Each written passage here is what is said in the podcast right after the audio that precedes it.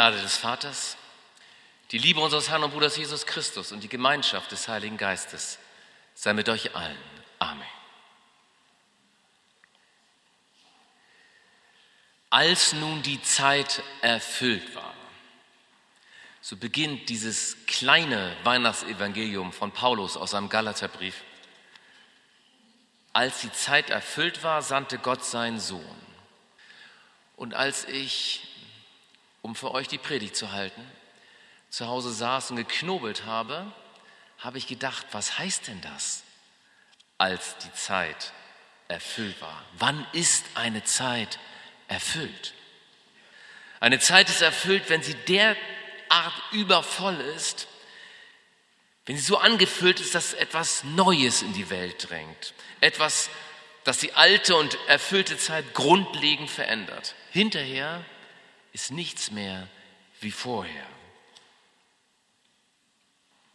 Schaut auf die Krippe, wie bei einer Geburt. Und dass hinterher nichts mehr ist wie vorher, das können alle bezeugen, die Eltern sind oder die jemanden kennen, dem ein Kind geboren wurde. Als nun die Zeit erfüllt war, da haben wir hier bei uns seit etwa zwei Jahren ein Wort für, das nennen wir Zeitenwende. Seit unser Bundeskanzler dieses Wort geprägt hat, anlässlich des Angriffskrieges Russlands auf die Ukraine im Februar 22, eine schreckliche Stunde und eine erschreckende Erkenntnis. Denn die Zeitenwende von 2022 war darauf angelegt, mit den Hoffnungen der davor liegenden Zeitenwende aufzuräumen. Ich spreche, ihr könnt es euch denken, von der Zeitenwende von 1989, die ja ihre Zeit ebenfalls auf den Kopf gestellt hat. Damals war die Zeit des Kalten Krieges erfüllt und die Menschheit begriff, dass es so nicht weitergehen konnte. Michael Gorbatschow, Generalsekretär der KPTSU in der Sowjetunion, warnte die Seinen, wer zu spät kommt, den bestraft die Geschichte, will sagen, wer sich nicht bei Zeiten von der erfüllten Zeit löst, wird mit ihr ausgeschüttet. Und dann geschah es. Ich weiß nicht, wo ihr gewesen seid. Ich war in Kopenhagen. Die Mauer fiel. Der eiserne Vorhang zwischen Ost und West zerstob wie ein Kartenhaus im Wind. Und mit diesem Ende des Kalten Krieges, Krieges begannen die Grenzen Europas und der Welt sich zu verflüssigen. Ich weiß das noch. Wir haben dann irgendwann angefangen, eine Ostsee-Jugendarbeit zu machen. Am Anfang mussten wir noch Visa haben, um nach Litauen zu kommen und nach Lettland und nach Estland. Weg damit. Einfach reisen. Und sogar in Israel und Palästina war ein Frieden der Völker zum Greifen nahe. Da war ich 1994. Da gab es einen Friedensschluss zwischen Jordanien und Israel, was niemand gedacht hätte. Und jetzt das. Die aktuelle Zeitenwende ist der Zeitenwende von 1989 abrupt in die Parade gefahren. Der Krieg ist zurück in Europa. Wir hatten hier gerade heute am Nachmittag ein Weihnachten vereinsame nennen wir das. Und da waren auch ein paar Ukrainer, die aufgetreten sind. Und die eine hat ein Lied vorgetragen, das war ganz anrührend und hat gesungen ein Lied davon, der Sehnsucht, wieder zusammenzukommen und dann haben wir anschließend aufgeführt ein Stück von Maria Carey. All I want for Christmas is you. Und das ist ja so ein Popsong, ne? Aber wenn du in der Ukraine bist und wenn dein Mann an der Front ist und wenn du an der Front bist und deine Familie ist zu Hause und du kriegst einfach keinen Urlaub, dann klingt All I want for Christmas is you ganz anders.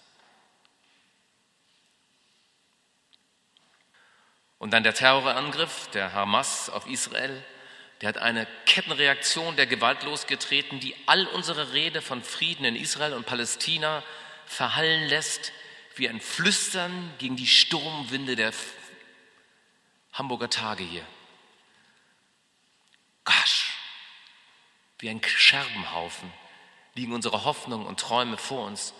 Und beim Versuch, die Einzelteile wieder zusammenzusetzen, bemerken wir, dieses Vorhaben erscheint unendlich kompliziert. Deshalb auch diese Sehnsucht nach den einfachen Lösungen.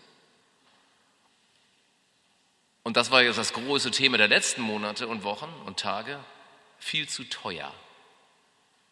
Wer soll die anstehenden Investitionen in Umwelt und Biodiversität, in Bildung, Frieden und Verteidigung, in Gesundheit und Gerechtigkeit bezahlen? Schminkt's euch ab.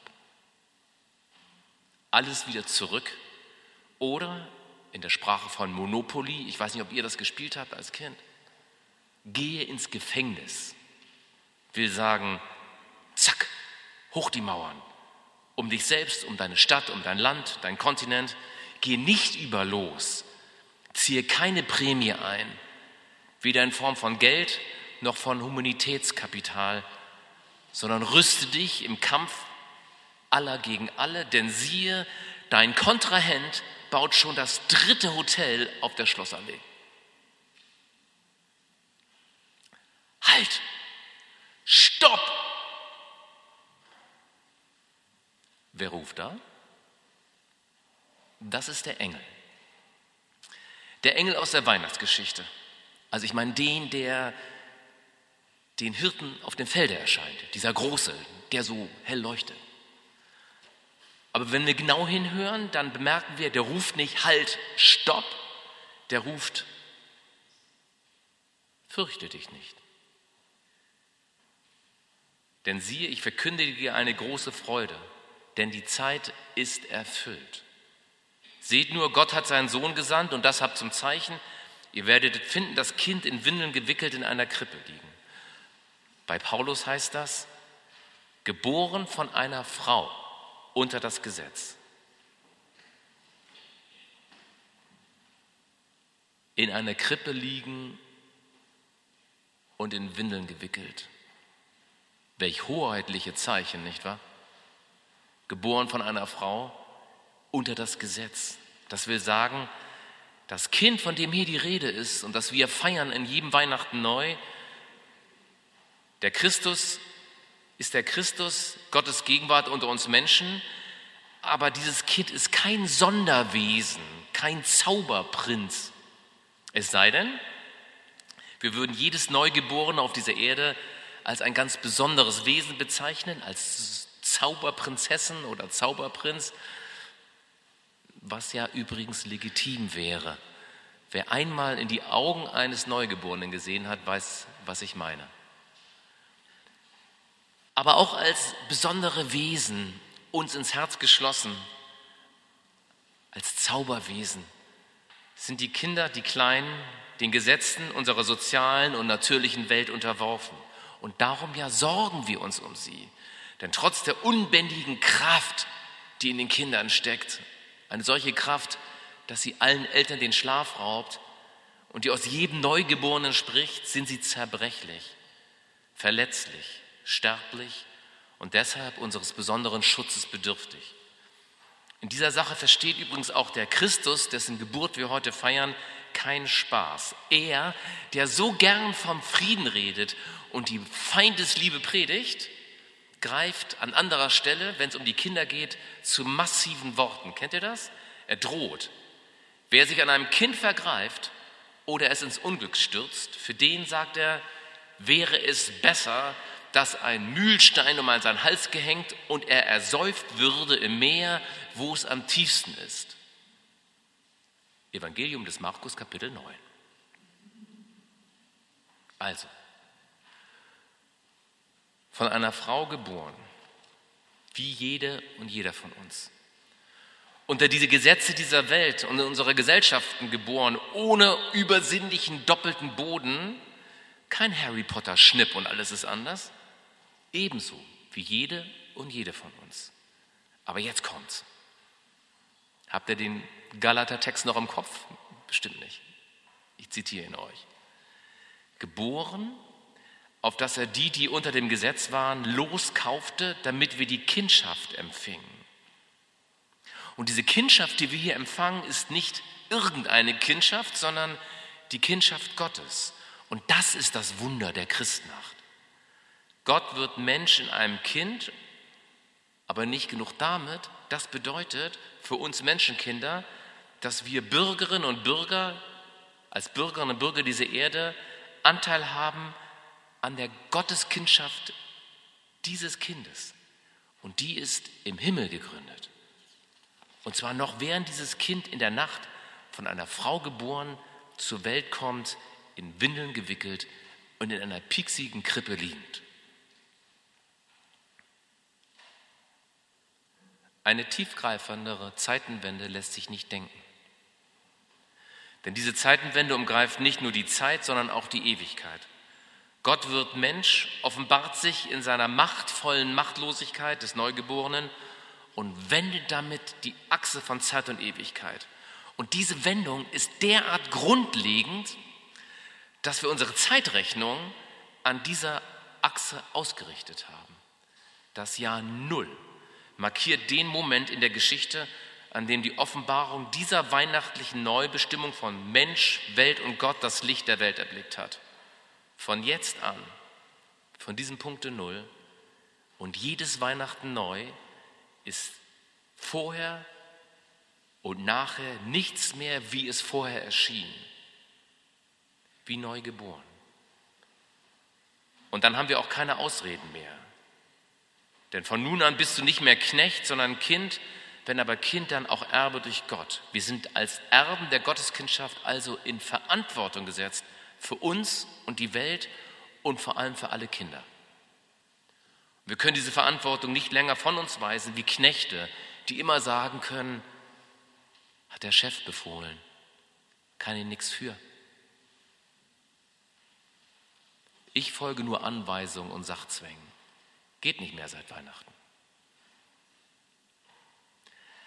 Aber bevor ihr jetzt in eure Kirchenbänke sinkt und über diese Verantwortung erschreckt, dürfen wir über diese Offenbarung und Erkenntnis, die zu Weihnachten leibhaftig zu, zu uns kommt, zunächst einmal jubeln, wie Jesaja.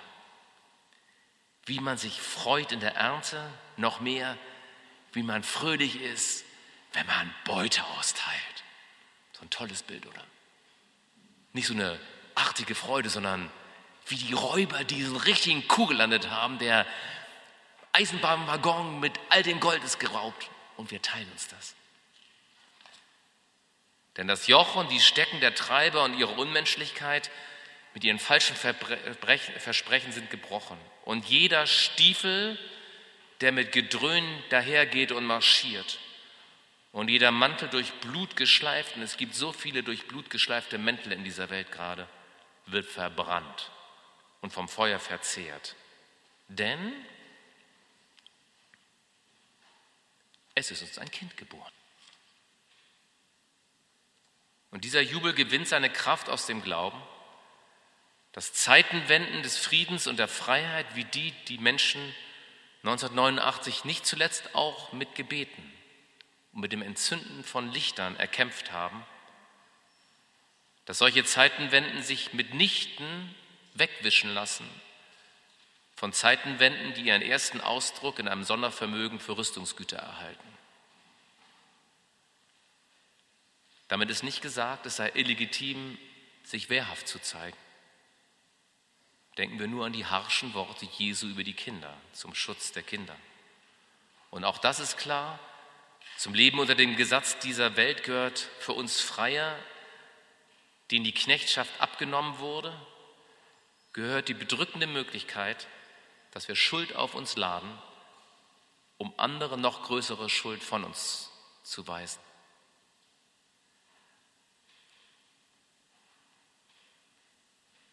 Die weiße Weste ist nicht das Ziel von Weihnachten.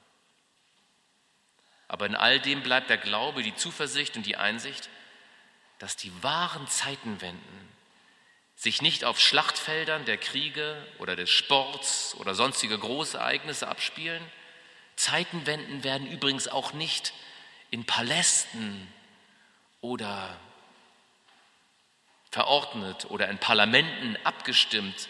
Jetzt ist mal Zeitenwende. Die wahren Zeitenwenden ereignen sich im Zusammenspiel von Himmel und Erde, wie im Evangelium der Weihnachtsgeschichte bei Lukas. Da kommen Himmel und Erde zusammen wie beim Tanz.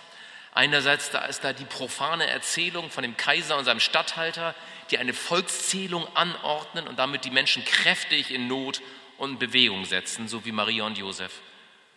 Und andererseits hören wir ganz wundersame Berichte von Engeln und offenen Himmeln und Lobgesängen und Hirten, rauen Männern des Feldes, die als erste Zeugen der großen Zeitwende im Himmel und auf Erden davon hören und diese umwälzende Botschaft in alle Welt tragen.